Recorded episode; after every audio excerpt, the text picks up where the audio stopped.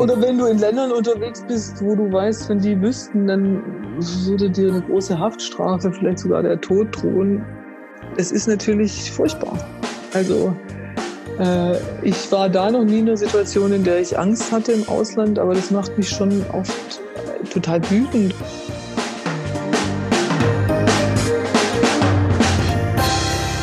Hallo, hier ist Johannes Kram mit dem Queerkram Podcast präsentiert von queer.de. Hier geht es um Queeres, also alles, was nicht der heterosexuellen Norm entspricht. Ja, das hört sich vielleicht etwas theoretisch an, aber hier im Podcast reden wir ganz praktisch, ganz persönlich. Unser Motto ist hier, wir sind alle gleich, aber wir sind auch alle anders. Man sagt ja, dass sich die Gesellschaft in immer mehr Einzelgruppen zersplittert und auch die queere Community in immer mehr Einzelinteressen verfällt. Das mag sein, aber trotzdem glaube ich, dass wir bei allen unseren Unterschieden doch auch ein Gespür dafür haben, eine Art inneres Verständnis für das, was uns eint. Ja, und ich glaube, dass wir uns alle etwas zu sagen haben.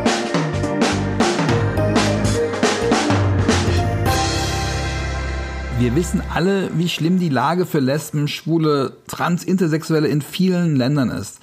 Und in vielen dieser Länder ist ausgerechnet ein deutscher Fernsehsender ganz wichtig, der ganz klar für Menschenrechte steht, der Orientierung und Information bietet für die, die anders leben wollen und über Geschichten berichtet, die es von Staatswegen dort gar nicht geben dürfte. Und wenn die Chefredakteurin eines solchen Mediums dann auch noch offen lesbisch lebt, dann hat das auch eine ganz besondere Bedeutung und auch Vorbildfunktion. Wir reden vom deutschen Auslandssender Deutsche Welle, der von unseren Steuern bezahlt wird und online als Radio oder eben als TV-Kanal in 30 Sprachen sendet. Das 24-stündige Fernsehprogramm von DWTV mit Nachrichten, Dokus, Kultur und Diskussionssendungen ist weltweit auf Deutsch, Englisch, Spanisch und Arabisch zu sehen. Und was jetzt klingt wie eher biedergemachter Staatsfunk, ist buntes, ja schon fast stylisches und auch unterhaltsames Programm einer unabhängigen Redaktion. Bis vor gut zwei Wochen war Ines Pohl drei Jahre lang Chefredakteurin dieses wohl diversesten deutschen Medienhauses. Davor hat sie für die Deutsche Welle aus Amerika über den letzten US-Wahlkampf berichtet, hat also hautnah mitbekommen, wie sich die Stimmung gegenüber Minderheiten verändert hat. In Kürze wird Ines Pohl wieder aus Amerika und damit über den nächsten US-Wahlkampf berichten, diesmal als Studioleiterin der Deutschen Welle in Washington. Ines Pohl war bis 2015 sechs Jahre lang Chefredakteurin der Taz. Sie ist eine vielgefragte politische Analystin. Man kennt sie aus vielen TV-Talkshows. Und wo ich sie jetzt schon mal hier im Podcast habe, dann interessiert mich natürlich auch ihre Meinung zum aktuellen Geschehen. Ja, was denkt sie eigentlich über diese abgefahrenen Verschwörungstheorien? Ich freue mich sehr auf das Gespräch.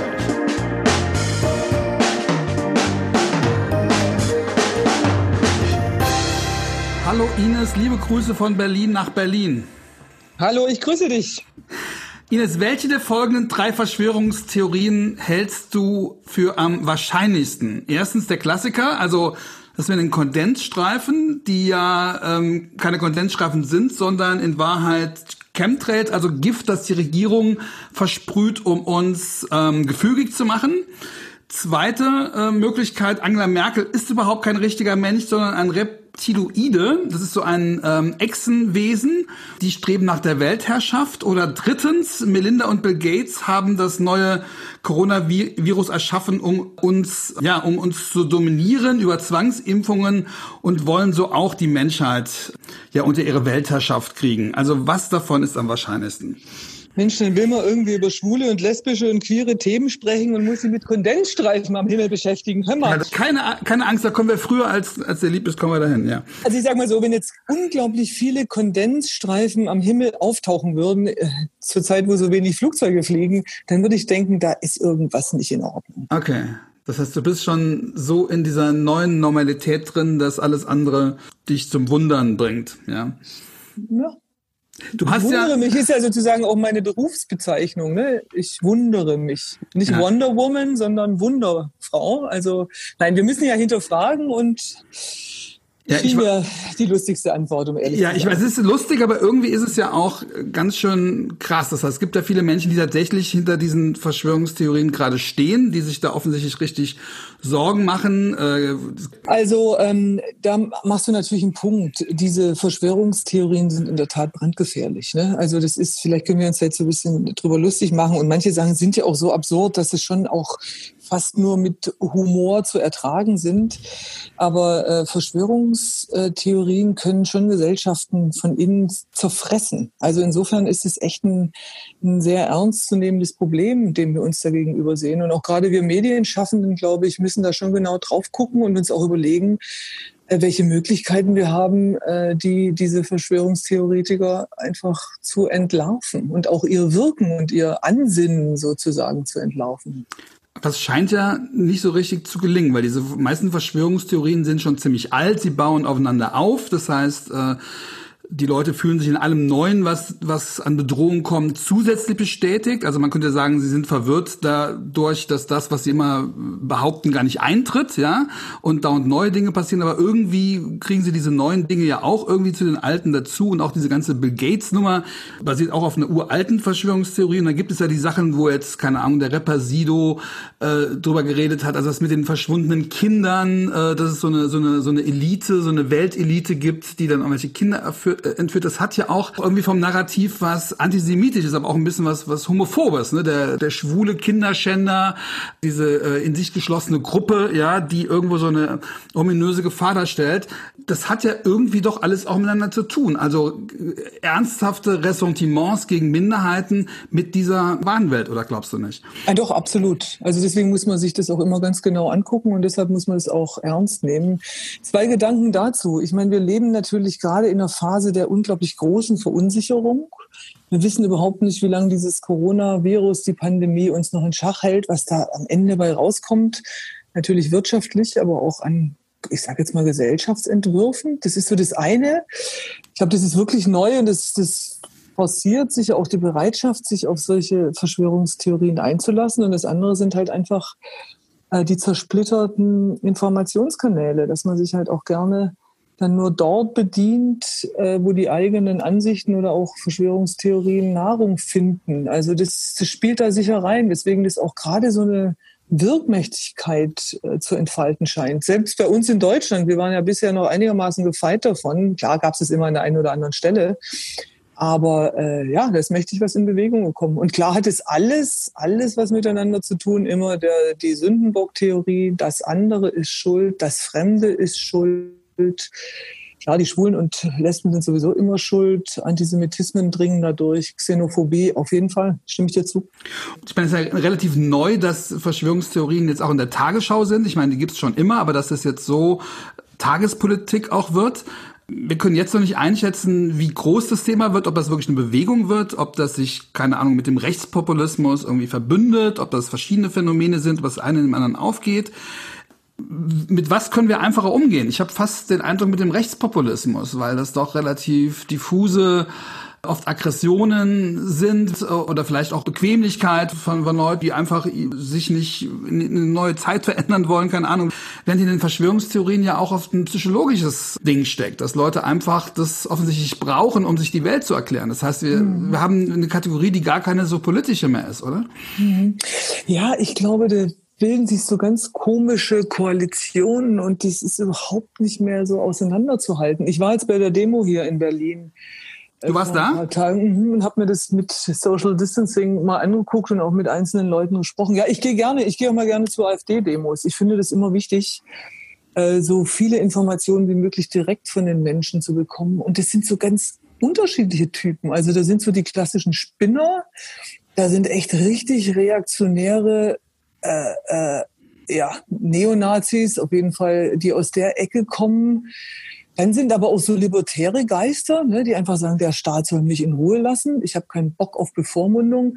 Und das macht es, glaube ich, so gefährlich, weil das ist so eine ganz diffuse Menge, die sich jetzt hinter diesen, diesen Verschwörungstheorien offensichtlich versammelt.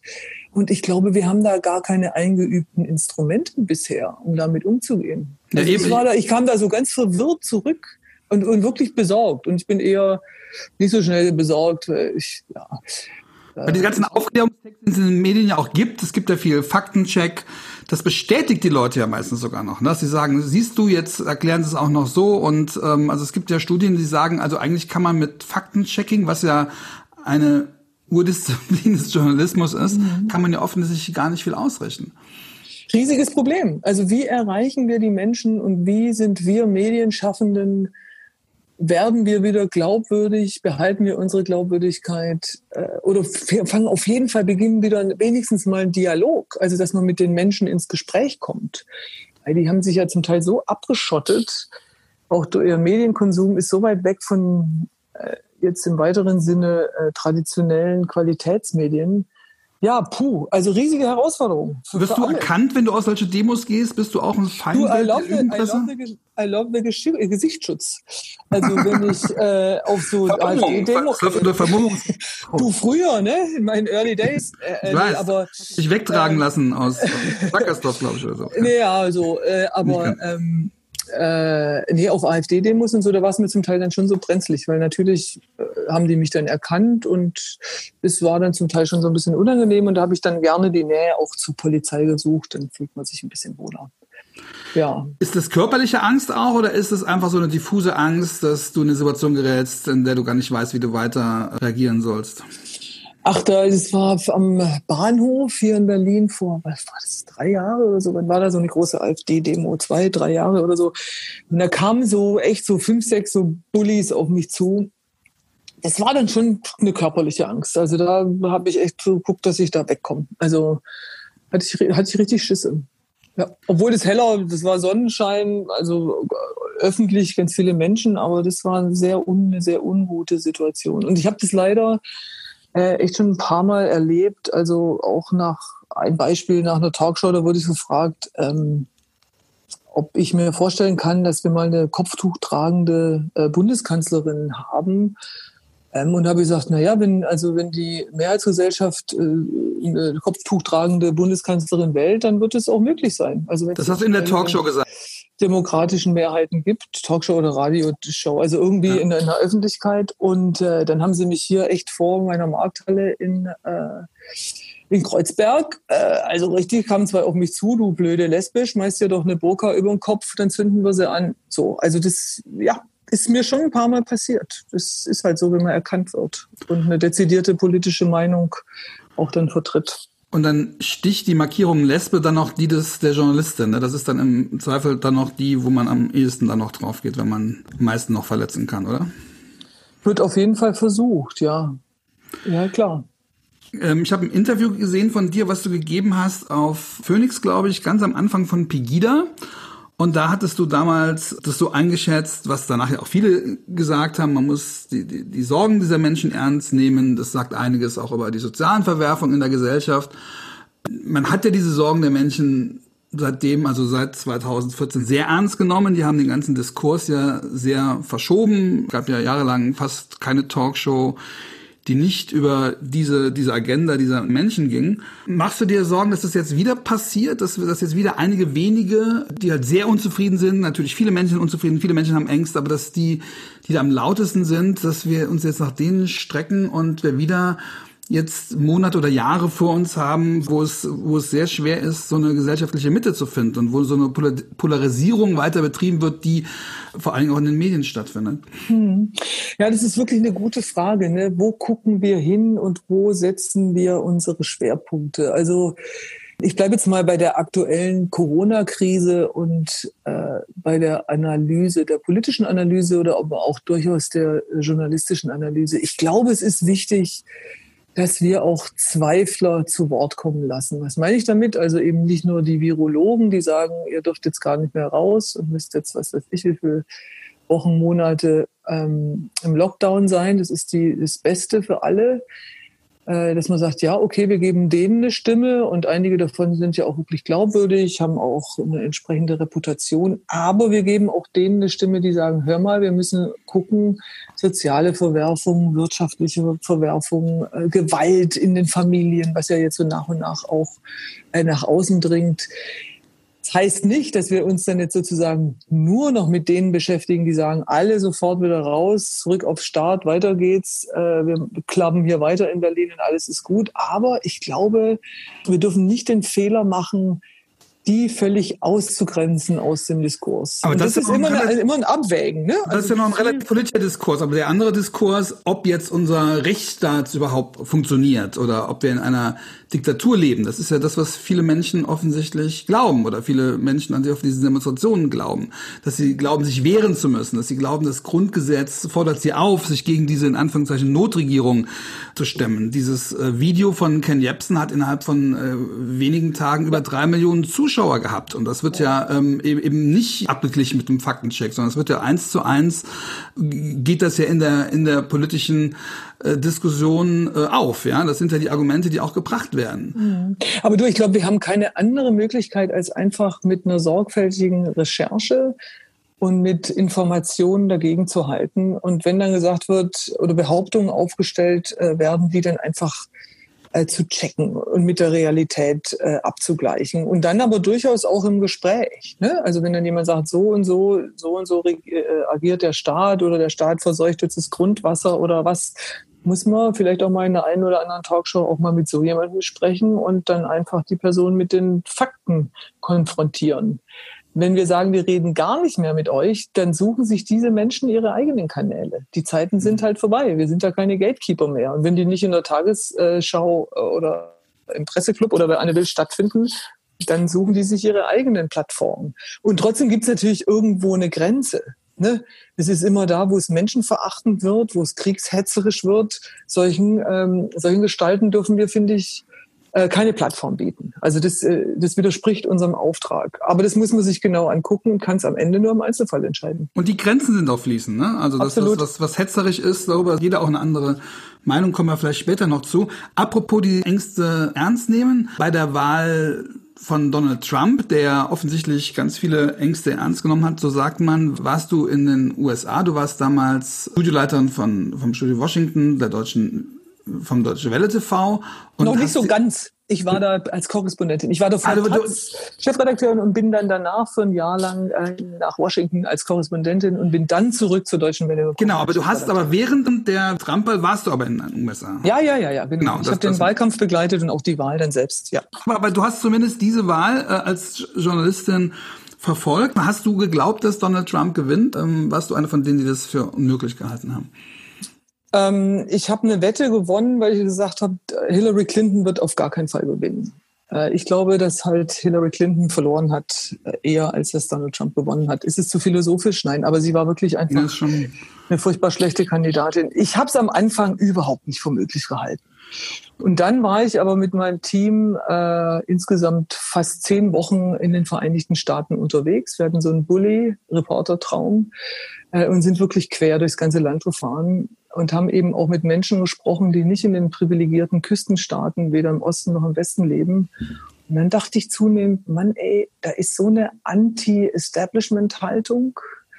Wir waren eine kleine Geschichte bei einem Rancher, der eine, eine Farm hat an der Grenze zu Mexiko. Der hat uns die Grenze gezeigt. Es war wirklich nur so ein Stacheldrahtzaun.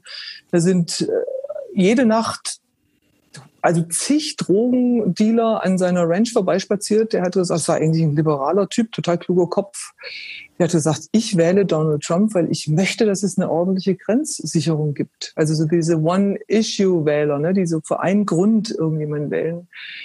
Ähm, und je näher die Wahl rückte und je mehr ich eben oder mit je mehr Menschen ich gesprochen hatte in den Vereinigten Staaten und auch einfach die Lebensbedingungen äh, äh wahrgenommen habe, darüber berichten konnte, desto wahrscheinlicher wurde es für mich, dass Donald Trump gewählt wird. Und habe dann auch noch kurz davor äh, auch äh, da genau darüber geschrieben und gesagt, es ist durchaus möglich, dass er gewählt wird und bin dafür übel beschimpft worden worden, so nach dem Motto, meine Güte. Da musste ich ja fast Aber schon gefreut haben, als du recht hattest, obwohl es dann wahrscheinlich... Du, manchmal ist es so, da gewinnt man Wetten, die will man eigentlich nicht gewinnen. Ich habe eine Flasche Bourbon gewonnen und die habe ich immer noch nicht angerührt, weil es ist bittersweet. Vielleicht kannst du ja zur neuen Wahl zurückwetten. Nach der Wahl von Donald Trump, als dann alle irgendwo so erstaunt waren, dann gab es ja, klar, die These, die einen sagten, es ging um die Abgehängten, also die wirtschaftlich Schwachen, um die sich, äh, um die man sich nicht gekümmert hat, die aus der Old Economy, die den Anschluss verlieren. Und dann gab es aber auch die, die gesagt haben, es ging eigentlich um das, was man Identitätspolitik nennt, also um zu viel an Diversität. Ja, man hat man hat so viel über Minderheiten gesprochen, man hat so viel über über das äh, die Toilette fürs dritte Geschlecht gesprochen, keine Ahnung, Diskussionen, die wir in Deutschland auch hatten. Also dass diese Themen die Leute, die die Leute ja gar nicht meistens direkt betreffen, die sie aber trotzdem sauer machen, weil sie sagen, ähm, man redet nur noch über Minderheiten und uns nimmt niemand ernst, über unser, ja, über unseren Alltag redet niemand. Äh, ist das auch dein Eindruck? Ja, es ist ziemlich komplex. Ich glaube, es hat ganz klar was damit zu tun, dass viele Amerikanerinnen und Amerikaner es nicht verkraftet haben, dass sie tatsächlich acht Jahre lang einen schwarzen Präsidenten hatten und dann auch noch eine wirklich schwarze First Lady. Ähm, der Rassismus ist nach wie vor echt groß in den Vereinigten Staaten. Die andere Sache ist, dass es einfach, ähm, es liegt jetzt an der speziellen Rechtslage in den Vereinigten Staaten, ganz viele Menschen äh, gab, die auf jeden Fall vermeiden wollten, dass der Supreme Court, unser oberstes Gericht, vielleicht wenn man das so vergleichen kann, Verfassungsgericht, ähm, was mit lebenslangen äh, äh, Judges, äh, Richtern besetzt mhm. wird, dass es sozusagen in die Hand von Liberalen kommt, weil nämlich eben genau dieser Supreme Court ganz wichtige äh, gesellschaftliche Entscheidungen trifft, zum Beispiel die Homo-Ehe erlaubt. Eingeführt hatte, genau. Anders als genau. in Deutschland ist das ja nicht politisch war, gemacht worden. Ja. Genau, und deswegen war das für ganz viele, war, äh, für ganz viele Menschen wichtig, dass, es, dass dieser Supreme Court nicht noch liberaler wird, sondern dass die Stellen, die vakant werden, wurden eben mit Konservativen besetzt äh, werden. Da spielen die Evangelikalen äh, eine große Rolle, aber auch die anderen. Und ein dritter Punkt, ja, in der Tat, und es ist, es ist echt eine schwere Frage ist, hat in den Obama-Jahren ist ganz viel liberalisiert worden. Bis hin eben, dass wenige Wochen vor dem Wahlkampf die äh, Diskussion geführt wurde um äh, Gender Equal Bathrooms. Und das ist schon für viele Menschen, die da irgendwo leben, nicht wissen, wie sie ihre Miete bezahlen äh, sollen, wo die, der Dro Drogenmissbrauch, Medikamentenmissbrauch ganze Städte, ganze Landstriche ausmerzt. Denn da dachten die schon, Mann, ey, und dieser Präsident und diese Demokraten haben kein größeres Problem als irgendwie Toiletten für, weiß ich nicht was. Da war vielleicht auch ein Stück weit eine Überforderung da. Ne? Ich weiß, es ist ein gefährliches Argument, weil natürlich, also ich bin schon froh, wie sehr die Obama-Jahre dieses Land vorangebracht haben, gerade was jetzt Homo-Rights angeht. Aber das war schon auch eine Reaktion darauf, äh, glaube ich, dass viele echt dachten, ey, die haben sie doch nicht alle in Washington. Und was, was sind denn deren Probleme? Aber was ist denn die Konsequenz daraus? Weil das ist ja die wichtige Frage. Heißt das weniger liberale Dinge machen, ja, also über solche Themen nicht reden? Eigentlich nimmt das ja niemand was weg. Es sind ja keine Sachen, die diese Leute tatsächlich wirtschaftlich oder irgendwie anders bedrohen. Warum gelingt es, sag ich mal, uns Liberalen nicht, das irgendwie klar zu machen. Warum stehen wir im Verdacht, Populismus quasi selbst noch zu befördern? Hm. Ja, total wichtige Frage. Ne? Ich glaube, es ist wichtig, dass ähm, also man muss solche Diskussionen begründen. Man muss versuchen, immer wieder zu erklären, äh, warum es wichtig ist, dass Minderheiten, ob das jetzt Homos sind oder andere Minderheiten, gleiche Rechte, Rechte haben. Warum Menschenwürde und Menschenrecht einfach konstituierend sind für Demokraten, für Demokratie, Entschuldigung. Aber für Demokratien. Du, und wenn, wenn man dafür, wenn man sich dafür nicht einsetzt, wenn man sich dafür nicht einsetzt, dann verliert man auch an der anderen Seite ganz viel, was dann wieder auch die Menschen wirklich unmittelbar betrifft, die mit den, mit den Klos für Trans-Leute überhaupt nichts am Hut haben. Glaubst du wirklich, dass man das argumentativ machen kann? Glaubst du nicht, dass die Leute in ihren Ressentiments, dass sie die pflegen wollen, dass sie die Argumente kennen, dass sie wissen, dass es ihnen nicht schadet, dass sie es aber trotzdem nicht wollen, einfach weil sie, wie beim Beispiel Rassismus, sie haben mitbekommen, dass ein, ein, ein schwarzer Präsident äh, der Kommunismus nicht ausbricht. Hilft da Aufklärung wirklich? Du ganz ehrlich, ich glaube, die Balance muss stimmen. Weißt du, die Menschen müssen das Gefühl haben, dass sie ernst genommen werden, dass ihre Probleme wahrgenommen werden und dass die Regierung, jetzt in dem Fall eben Washington, äh, auch dafür was tut. Und dann kann man sicher auch mal äh, die Homo-Ehe irgendwo unterbringen oder eine äh, Toilette fürs dritte Geschlecht. Aber wenn der Diskurs dominiert wird äh, von Dingen, die, die auch Angst machen oder verunsichern oder einfach nur absurd erscheinen mögen, dann hat man halt ein Problem, dann hat man halt ganz schnell ein Legitimationsproblem. Having that said, ist es, glaube ich, trotzdem wichtig, dass Regierungen, Verantwortliche einfach manche Dinge auch einfach durchziehen. Sonst hätten wir manche oder ganz viele gesellschaftliche Fortschritte nie erlebt. Wenn es nicht mutige Politikerinnen und Politiker. Wenn es nur zum Preis ja, von Populismus geht, wie, wie, wie finden wir die Balance? Abwägen. Aber die Abwägung ist doch in Deutschland, wenn wir jetzt mal da mit bei der Ehe für alle reden, ist die Abwägung doch so extrem gewesen, dass sich die Bundeskanzlerin da überhaupt nicht dran gewagt hat, ja, dass sie das so hat, dass sie es verhindern wollte, dass sie quasi dazu gezwungen werden musste von einem Koalitionsbruch, dass selbst die SPD, äh, die äh, mit der Union einer Regierung war, das erst gemacht hat, als es für sie auch fast kein Risiko mehr war. Und trotzdem, nachdem die Ehe für alle durch war, gibt es jetzt die Erzählung, ja, ihr habt euch ja nur um diese Minderheitenthemen gekümmert. Ja. Der, der scheidende Präsident des Bundesverfassungsgerichts sagt in der aktuellen Zeit, als er gefragt worden ist, was macht denn äh, den Populismus, der in ihrer Amtszeit jetzt aufgetreten ist, sondern äh, als erste Antwort fällt ihm ein, äh, Schuld am Populismus sind die liberalen Eliten, die den normalen Menschen, den den normalen Menschen aus dem Blick verloren hat. Die Eliten kümmern sich um, um die Diskriminierten und, und äh, um die anderen nicht. Das stimmt doch einfach gar nicht. Wir reden nee, doch dauernd über, über Pflegepersonal, was man verdienen muss. Wir reden jetzt in der Corona-Krise vor allen Dingen darum, dass die Leute wieder Fußball gucken wollen. Ja, Wir reden dauernd über Kindergärten. Wir reden doch überhaupt nicht über Diversität. Wir reden überhaupt nicht über Rassismus. Wir reden überhaupt nicht, wie es Menschen geht, die sich eh schon fremd und anders fühlen. Wir reden dauernd über den Mainstream. Und sobald man ein bisschen über Diversität gesprochen wird, heißt es dann, und jetzt seid ihr schuld, dass der Populismus bin. Ich finde das, ich finde ja. das eine infame Argumentation von Faust Kohler. Ist es, ist es. Ich finde es auch unmöglich. Hatte ich nur gar nicht gelesen, muss ich zugeben. Die aktuelle Zeit, ja. Äh, es ist infam und es ist aber auch infam, diese Argumentation. Die ist ganz gefährlich. Ähm, ich glaube, manche Dinge muss man einfach aushalten. Da muss man sich mit breitem Kreuz hinstellen äh, und in Kauf nehmen, dass man dann oder dass es auch von Populisten missbraucht wird, weil wie gesagt, sonst würde man gesellschaftliche Weiterentwicklung nicht hinkriegen. Und dann muss man, glaube ich, trotzdem gucken, wie weit man den Bogen spannen kann, ne? damit mhm. man einfach wichtige Unterstützer, wichtige äh, Bevölkerungsgruppen äh, nicht verliert, beziehungsweise ich will jetzt gar nicht sagen, in die Arme von Populisten treibt. Aber ich glaube, man muss zugewandt bleiben, zugewandt bleiben und hören und Sorgen hören und auch mal hören. Ich finde es zum Beispiel auch nach wie vor legitim, wenn jetzt hier, wenn wir jetzt über Homo-Ehe äh, reden würden, wenn hier jemand wäre in unserem Podcast, der sagt, ich aus meinen, was weiß ich, katholischen Erziehungsdeformation, würde die Person anders nennen, aber mhm. weil ich katholisch erzogen worden bin, kann ich mich einfach nicht mit dem Gedanken anfreunden, dass äh, schwule und lesbische Pärchen Kinder adoptieren dürfen. Ja. Tut mir leid, kann ich nicht aussagen. Was ich sagen will, ist, ne, das meine ich so, solche Stimmen müssen auch Raum kriegen. Ja, klar. Und das ist zum Teil, glaube ich, ein Fehler gewesen damals. Jetzt springe ich nochmal zurück zu Pegida und auch der ganzen äh, Flüchtlingsherausforderung dass man da vielleicht zu schnell war und gesagt hat, ey, das machen wir jetzt so, das ist schon richtig, schaffen wir. Ähm, aber äh, nochmal, also es ist wichtig, dass man manchmal einfach Dinge dann auch durchzieht. Aber also man muss schon in der, in der Vermittlung bleiben. Dann hast du das wahrscheinlich diverseste Medienhaus, was es in Deutschland gibt, journalistisch geleitet. Ihr habt 30 Sprachredaktionen, äh, in vielen Ressourcenabteilungen Menschen aus mehr als 60 Ländern arbeiten für die Deutsche Welle. Was kann man denn aus dieser Arbeit lernen für die anderen Medien? Also die Deutsche Welle richtet sich ja an Menschen im Ausland, aber es sind halt doch, äh, doch Themen, die in Deutschland produziert werden. Und insofern, ihr seid Teil der ARD. Was könnte denn die ARD insgesamt von euch lernen? Grundsätzlich prägt Herkunft immer die Perspektive.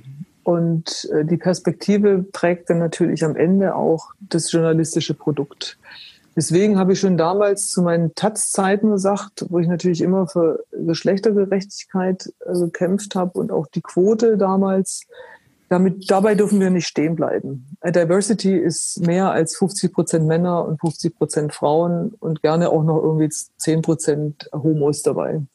Diversity ist wirklich auch, dass wir Menschen haben mit unterschiedlichen äh, Herkünften. Damit meine ich natürlich Herkünfte, was die Länder anbelangt, die Kulturnationen anbelangt, aber tatsächlich auch die, äh, die sozialen Herkünfte. Das finde ich auch wichtig, dass wir in unseren Redaktionsstuben nicht nur Menschen haben, die alle studiert haben, ne? sondern mhm. dass man auch ein paar Leute hat, die im Arbeiterhaushalt groß geworden sind und so weiter und so fort. Die Deutsche Welle in der Tat ist äh, der, der vielfältigste Arbeitgeber in Deutschland. Natürlich, das liegt an unserem Auftrag, das liegt an unseren Mitarbeiterinnen und Mitarbeitern, die wirklich aus 60 äh, Ländern kommen. Was ich davon lerne, ist, dass es eine unglaubliche Bereicherung ist. Also ich hatte jetzt gerade eine Besprechung äh, über die äh, US-Wahlkampfberichterstattung, weil ich ja in ein paar Wochen wieder rübergehe als Studioleiterin, hatte ich so gesagt. Und dann nehmen wir die Perspektive mit rein von unseren Kollegen aus der arabischen Redaktion. Welche Fragen habt ihr denn an die Vereinigten Staaten oder die Latinos ne? aus äh, Lateinamerika? Was, was interessiert euch? Welche Schwerpunkte sollen wir setzen? Welche Fragen sollen wir stellen? Oder natürlich die ganzen Kolleginnen aus der China-Redaktion, aus Asien überhaupt. Und es ist ja sehr vielfältig. Unsere Farsi-Redaktion, also die Iran, für den Iran überwiegend zuständig ist, hat ganz andere Fragen als die Hindi-Redaktion, die schwerpunktmäßig sich mit Indien beschäftigt. Also es ist eine unglaubliche Bereicherung, eine wahnsinnige Vielfalt. Kracht es manchmal, kracht's manchmal auch? Ja, du, na klar. Also das sind die Wann bringen natürlich, die bringen natürlich auch, das fängt ganz, ganz klar damit an mit Diskussionskultur. Also die, die, äh, die, die arabischen Kollegen sind da zum Teil deutlich lauter und engagierter als Kollegen aus anderen äh, Kulturen. Das gleiche gilt auch natürlich für unsere Latinos äh, oder Latinas. Und die, wir Deutschen merken schon auch, wir haben auch schon zum Teil eine sehr ähm, sehr, sehr strenge und auch sehr, sehr direkte Art, die dann andere Kulturen auch verschreckt, wo man irgendwie erstmal ein bisschen nett ist und dann vielleicht ein bisschen kritisch ist. Also klar, das sind schon, da knallt schon immer wieder, im Großen wie im Kleinen. Und da muss man sich auch zu, zurechtruckeln. Ist, das ist auch nicht nur einfach, ne? aber ich finde das wirklich, das ist, äh, es ist angemessen. Knallt es auch inhaltlich, knallt es auch inhaltlich, wie man über gewisse Sachen berichtet? Also gerade ja. wenn es um, sag ich mal, Minderheitenthemen geht, dann gibt es ja auch unter den Minderheiten verschiedene Wertungen, was jetzt mhm. der demokratische liberale Weg ist. Also keine Ahnung. Total. Und es sind halt gegen sexuelle Minderheiten, keine Ahnung. Es gibt ja. auch Konfliktfelder genug. Ja, ja, klar. Also das ist äh, äh das, und bei uns sind es ja oft dann keine Minderheiten, sondern es sind natürlich dann für sich genommen, sind es dann in ihren Sprachredaktionen, sind es natürlich auch dann Mehrheitsgesellschaften, die da vertreten werden. Aber ist das schwer für dich, ist das schwer für dich beispielsweise jetzt LGBTI-Themen zu erklären, dass das wichtig ist? Das Gute ist, dass die Deutsche Welle da ganz klar steht. Also wir stehen ganz fest verankert natürlich auf unserem äh, Grundgesetz, aber die, also Menschenrechte sind sozusagen in unserer DNA. Und da gibt es auch einen ganz großen Konsens in der Redaktion. Natürlich. Weil euch die Leute so aussucht wahrscheinlich, ne? Wir, ja, und vor allen Dingen Leute, die sich daran nicht halten, die dagegen verstoßen, die da eine andere politische Agenda äh, versuchen unterzubringen, die hätten es hier echt schwer. Also da gibt es einfach eine, ein ganz klares Commitment. Und es das heißt natürlich nicht, dass es in einzelnen Ländern dann auch wieder äh, unterschiedliche ähm, journalistische, eine unterschiedliche journalistische Ansprache braucht, um die Themen wirklich zu vermitteln. In Ländern, äh, äh, die stark muslimisch geprägt sind, äh, muss man das äh, unter Umständen anders thematisieren und anders angehen äh, als in anderen Ländern. Aber da sind wir auch einfach unverrückbar. Ich meine, ihr hattet ja jetzt kürzlich auch über Jafar Abdul Karim berichtet, ähm, gerade auch bei euch auf queer.de, äh, der ein, äh, ein Schauspieler, einen sehr, sehr bekannten äh, Schauspieler interviewt hat aus Ägypten, der mit seinem Transgender-Sohn äh, zusammen, das erste Mal zusammen auftrat. Es war eine, ein riesiges Ereignis äh, in Ägypten. Das machen wir dann aber auch. Also dann finden wir Protagonisten, die dann eine Wirkmächtigkeit entfalten können und geht dann auch ins Risiko. Und das darf dann einfach immer so alles auch ausgestrahlt werden. Also auch diese ganzen Themen in ganz vielen arabischen Ländern, wo Homosexualität unter Strafe steht, sendet ihr, gibt es da nie Probleme, dass man euch da irgendwie abschalten möchte? Doch, klar. Also es ist auch in afrikanischen Ländern so. Ne, gibt's ja, es gibt afrikanische Länder, da ist äh, äh besteht immer noch die Todesstrafe oder die Gefahr, dass, dass Homosexuelle umgebracht werden, wenn sie in Anführungszeichen entdeckt werden oder geoutet werden. Aber auch da sind wir unverrückbar. Wir haben zum Beispiel so eine äh, so ein Programm, ähm, das ist auf YouTube, könnt ihr euch auch mal angucken, wenn ihr da jetzt zuhört. Das ist so eine Art Frau Sommer für unser afrikanisches Programm. Das ist auf Englisch. Ähm, und die hat, ja, die macht, klar macht die Aufklärung das? zu, dass es, äh, dass es überhaupt, äh, was weiß ich, dass es nicht äh, gefährlich ist oder nicht ansteckend ist. Mhm. Also da, da machen wir, da machen wir ähm, ganz viel und sind auch da unverrückbar. Das ist 77 Prozent heißt, äh, das, darunter ist es zu finden und die Frau, die das macht, heißt Cars. Also die, ja, es ist toll. Und der Vorwurf, dass man eigentlich damit ja auch in Kulturen eindringt, ja, die von sich behaupten, dass das nicht Teil ihrer Kultur ist, diese Themen, also diese Sicht auf, auf die Gleichberechtigung der Frau, diese Sicht auf Homosexualität und Transsexualität. Länder, die sagen, das gibt's bei uns nicht oder Länder, die sagen, wir müssen das bei uns verhindern. Man wendet sich ja dann auch, zumindest aus deren Sicht, dagegen deren kulturelle Identität. Ja, das ist auch immer wieder ein Vorwurf, dass man sagt, ihr habt ähm, uns da gar nichts zu erzählen. Aber da ist äh, die Haltung der deutschen Welle ganz klar, Menschenrechte sind universal, die sind nicht verhandelbar. Man könnte sagen, es ist auch eine Form von Imperialismus, ne? also ein, ein, ein Moralimperialismus. Ja, ich würde ja nicht sagen, dass es moralisch äh, überhöhend ist oder, wie soll ich mal sagen, eingreifend ist. Für mich ist es ganz klar, dass wir für Menschenrechte eintreten. Und dazu gehört die Gleichberechtigung von Frauen, dazu gehört die Gleichberechtigung von Homosexuellen. Dazu gehört der Schutz von Minderheiten. Und wenn man uns dann vorwirft, wir seien ausländische Agenten, weil wir eben solche Themen platzieren, dann nehmen wir das in Kauf. Wir haben schon auch immer wieder da heftige Auseinandersetzungen, Shitstorms. Von uns werden Kolleginnen und Kollegen bedroht, zum Teil sehr, sehr heftig. Wir müssen immer wieder auch äh, Kolleginnen und Kollegen unter Polizeischutz stellen. Äh, aber dafür gibt es die Deutsche Welle. Wir wollen in den Ländern, die in denen zum einen keine wirkliche Pressefreiheit möglich ist, aber in denen auch Minderheiten und dazu gehört ganz klar auch LGBTQ-Themen. Dazu stehen wir, darüber sprechen wir und sind auch für ganz, ganz viele Menschen da eine wirklich wichtige Informationsquelle. Das war übrigens auch toll. Ich habe es gerade erzählt von dem Schau Schauspieler Selim. Ähm, sein Sohn, der mit uns, äh, der war das erste Mal, dass er aufgetreten ist mit seinem Vater zusammen. Der hat gesagt, ich bin durch Jaffa Talk also durch die deutsche Welle wirklich in dieser schwierigen Phase meines Lebens, wo ich mich selber finden musste, so gestärkt werden, geworden. Und deswegen möchte ich das euch zurückgeben und deswegen gebe ich euch das erste Interview.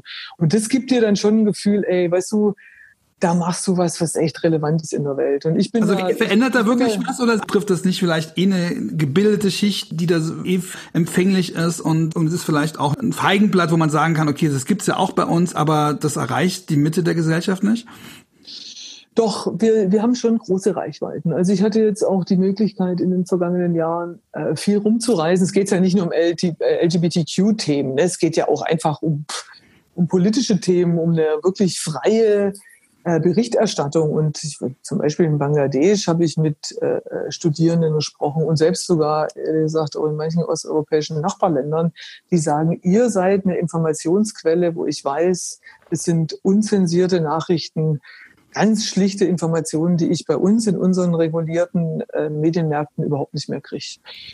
Nee, also wir kommen da rein, auch gerade durch Social Media, ne, da erreichst du schon viele Menschen. Also auch gerade in unseren afrikanischen Programm, Programmen nach wie vor durchs Radio, übers Radio. ist schon super. Also Gibt es auch richtige Hilferufe von Leserinnen und Lesern, die sagen, ja, ich werde bedroht? Gibt es auch immer wieder Anfragen. Was, was macht ihr da? Ähm, Gibt es auch Menschen, die versuchen, zu uns zu kommen, um bei uns zu arbeiten. Wir haben ja auch viele Menschen, äh, die aus Ländern kommen, in denen sie selber nicht mehr als Journalisten und Journalistinnen arbeiten konnten, denen wir dann hier eine Heimat geben. Ja, wir sind ja kein Rotes Kreuz oder wir sind ja keine, weißt du, wir können jetzt kein Asyl geben oder so. Das, das können wir nicht. Wir können helfen durch das Verbreiten von freien Informationen und ich glaube aber auch, gerade wenn es jetzt um so LGBTQ-Fragen geht, wirklich durch Empowerment zu sagen, ey, nein, du bist nicht krank. Und ich war jetzt äh, kürzlich in Lagos und war dann auch bei so einer ähm, LGBTQ äh, äh, ja. Und weißt du, dass man dann sagt, ey, die Deutsche Welle, Germany's International Broadcaster, die haben eine lesbische Chefredakteurin. Das ist schon, das, das wird halt, auch gesagt dann, ja? Ja, also. Oder spricht sich ja, rum zumindest. Ich bin ja, ich bin ja offen lesbisch. Das ist ja kein, wenn man zu mir ein bisschen rumgoogelt, findet man das ja auch in allen möglichen Sprachen.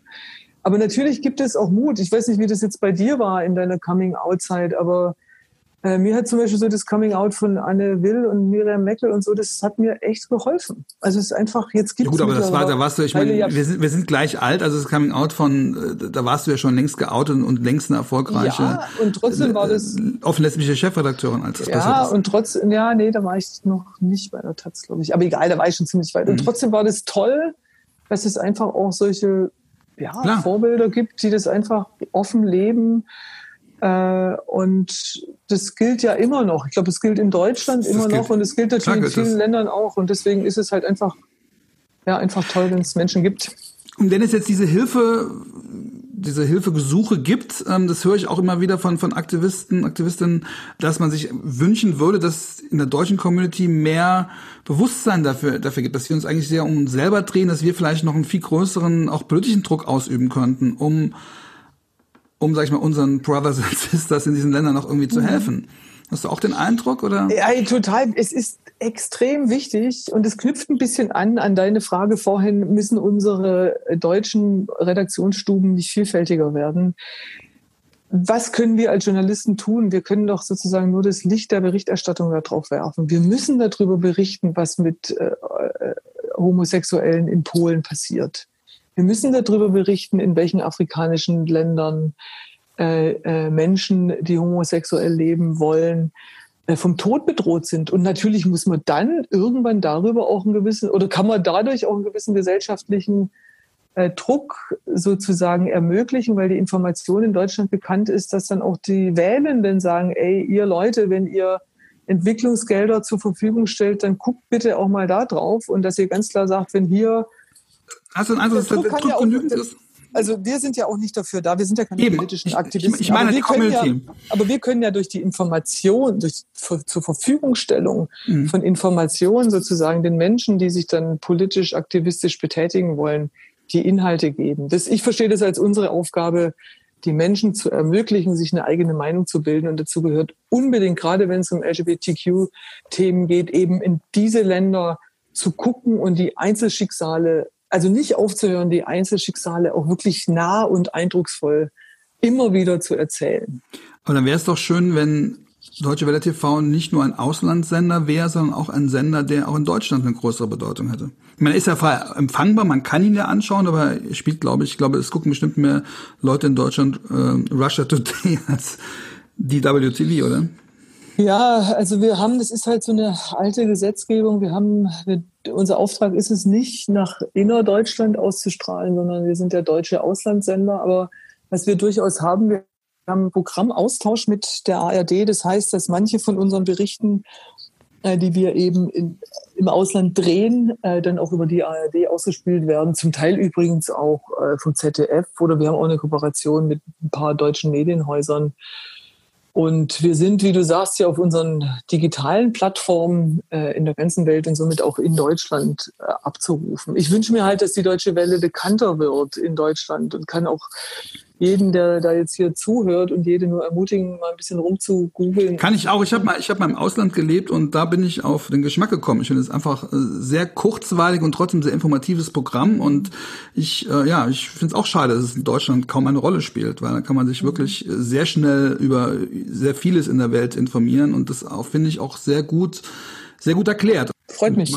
Jetzt bist du selbst doch jemand, der politische Kommentare spricht. Du hast was über Konversionstherapien gemacht, also über, über Homo-Heilung in Anführungszeichen und hast dann auch ziemlich Klartext gesprochen, hast auch die internationale Perspektive gemacht, dass äh, vielen ähm, Homosexuellen in vielen Ländern die Todesstrafe droht. Dazu gehörten, sagst du im Kommentar, Afghanistan, der Iran, Jemen, Pakistan, Saudi-Arabien oder der Sudan. Und dann bist du auch jemand, der dann auch den pakistanischen Premierminister mal interviewen darf oder muss oder soll. Hast du das dann im Kopf, wenn du so jemand interviewst, dass es äh, ja, dass das ein Mensch ist, der äh, Menschen dafür verfolgt, dass sie so sind wie du? Auf jeden Fall. Ähm, und ich bin dann natürlich schon noch immer so versucht äh, zu sagen, irgendwann in den Interviews, und Sie wissen schon, by the way, aber weißt du, du musst halt ähm, abwägen. Ähm, man muss professionell sein, sagt man wahrscheinlich. Professionell, ja gut, also ich, ich kann schon auch professionell sein. Professionell lesbisch sein, ja. Ja, ich habe das ja professionell lesbisch sein. Wir haben das zum Beispiel anderes Thema, aber passt da rein. Ähm, wir haben Gauland vor den letzten Bundestagswahlen interviewt. Wir sind in dem Fall Jafar Abdul Karim und ich, weil ich wollte das im Doppel machen, eben nicht nur ich weiße Lesbe, sondern das ist der, das ist der Kollege, der auch diesen äh, Shabbat Talk macht, was genau. auch in der genau. arabischen Welt eine riesen, eine genau. riesen Rolle spielt. Ja. Und ich wollte halt eben zum Thema Diversity nicht nur äh, eine weiße Deutsche, Biodeutsche, wenn man so sagen will, äh, sozusagen die, die Spitzenkandidaten interviewen lassen, also mich, sondern habe dann Jafar gefragt, ob wir das zusammen machen. Fand die super, tolle Ergänzung, hat auch wahnsinnig viel Spaß, Spaß gemacht. Aber wir haben äh, dann natürlich Gauland darauf angesprochen, dass er jetzt hier mit äh, einem äh, äh, Moslem oder mit einem Araber oder wie auch immer am Tisch sitzt und das war schon bemerkenswert. Ja, wie was, das wusste ich vorher gar nicht. Und dann haben wir schon gesagt, wären Sie denn vorher gekommen? Eigentlich stelle ich mich nicht mit Arabern an den Tisch. Also so, du kannst es, also ich finde, manchmal kann man das thematisieren, wenn du jetzt Imran Khan ansprichst, äh, den pakistanischen äh, Präsidenten, da ging es mir wirklich um andere Themen äh, und da musst du abwägen. Bringst du dich selber so massiv ins Spiel, dass es das Interview sehr wahrscheinlich abgebrochen wird und wichtige Themen überhaupt nicht äh, mehr gestellt oder diskutiert werden können oder und du bringst dich auch vielleicht auch in, in Erklärungsnot zum Arbeitgeber, der sagt, du bist ja doch da für jetzt wichtige wirtschaftliche oder international politische Dinge zu klären. Warum musst du jetzt deine eigen, dein eigenes Ding da äh, Nö, das wäre hier machen. anders in der Deutschen Welle. Also ich, die, da sind wir, sind wir in der Redaktion unabhängig. Wenn jetzt, äh, also wenn, wenn ich jetzt als Chefredakteurin sagen würde, ich möchte das jetzt mit dem mit der Person XYZ thematisieren, äh, dann würde ich das machen. Aber das, äh, das hat ja nichts mit wirtschaftlichen Dingen oder politischen Dingen zu tun. Wenn jetzt gerade das Thema eine Top-Prio gehabt hätte, hätte ich das vielleicht untergebracht. So war das der Konflikt mit Kaschmir und so war das Interview tatsächlich im Vorfeld auch abgesprochen.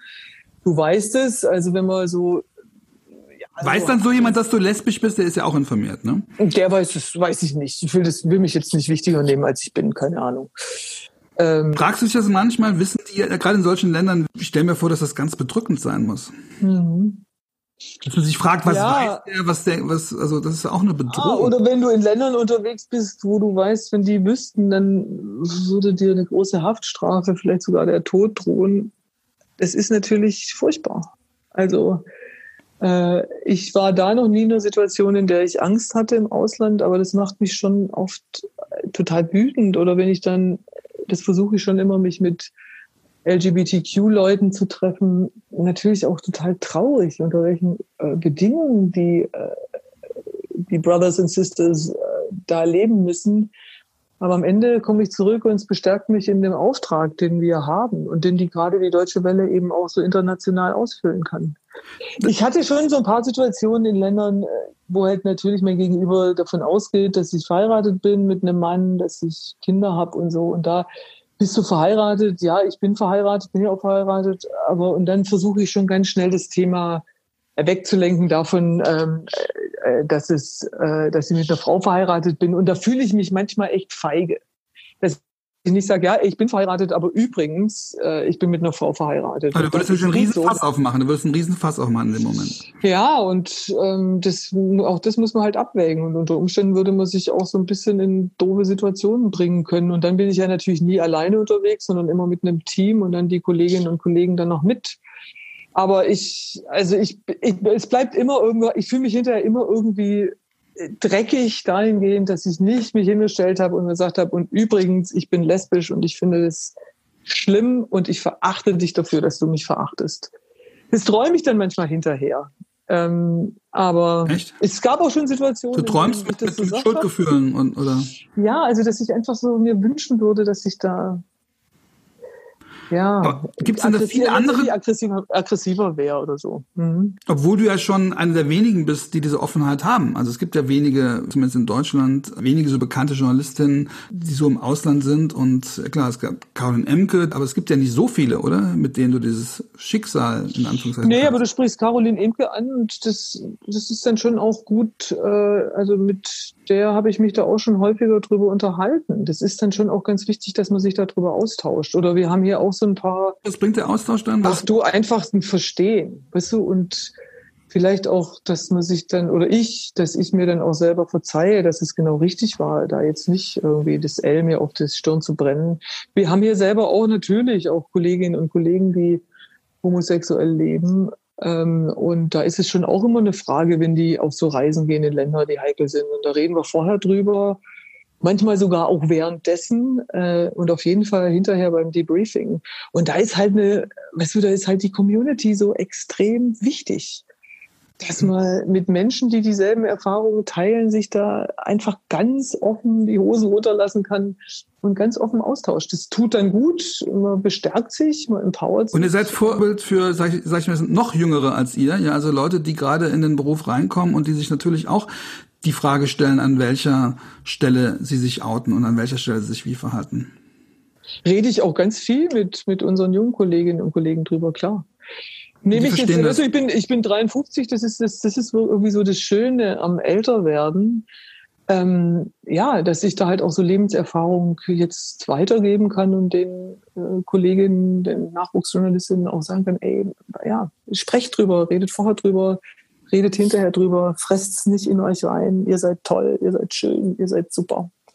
Und das Toll. ist super. Also deswegen sind Communities und deswegen sind auch solche Sachen, die du machst oder die Queer macht, so wichtig. Wir müssen uns da nicht in der Abgrenzung, aber es gibt schon Dinge, die nur wir, wir Homos halt erlebt haben und weiter erleben müssen. Und das ist gut, dass wir uns dann auch haben als, als Community, als Gemeinschaft. Ja, und es müsste doch viel mehr Formate geben, in denen wir auch zusammenkommen, in denen wir das austauschen, in denen wir eben ähm, nicht nur diskutieren und über Forderungen, sondern auch über Erfahrungen einfach reden. Ich habe das Gefühl, dass das einfach, dass wir uns immer so stark fühlen wollen, dass wir aber auch mal Schwäche zugeben dürfen und sagen, da bin ich irgendwo, da kam ich nicht so klar oder da, da fühlte ich mich bedrängt. Ich glaube, durch dieses ganze, ja, wir sind jetzt in der Mitte der Gesellschaft und, und wir haben jetzt so viel erreicht und ähm, ja, will man über diese über dieses Schwachsein nicht mehr so sprechen. Und ich glaube, das wäre so wichtig, dass man auch da, wo wir schwach sind, wo wir uns unsicher fühlen, dass das auch einen Raum haben muss, oder?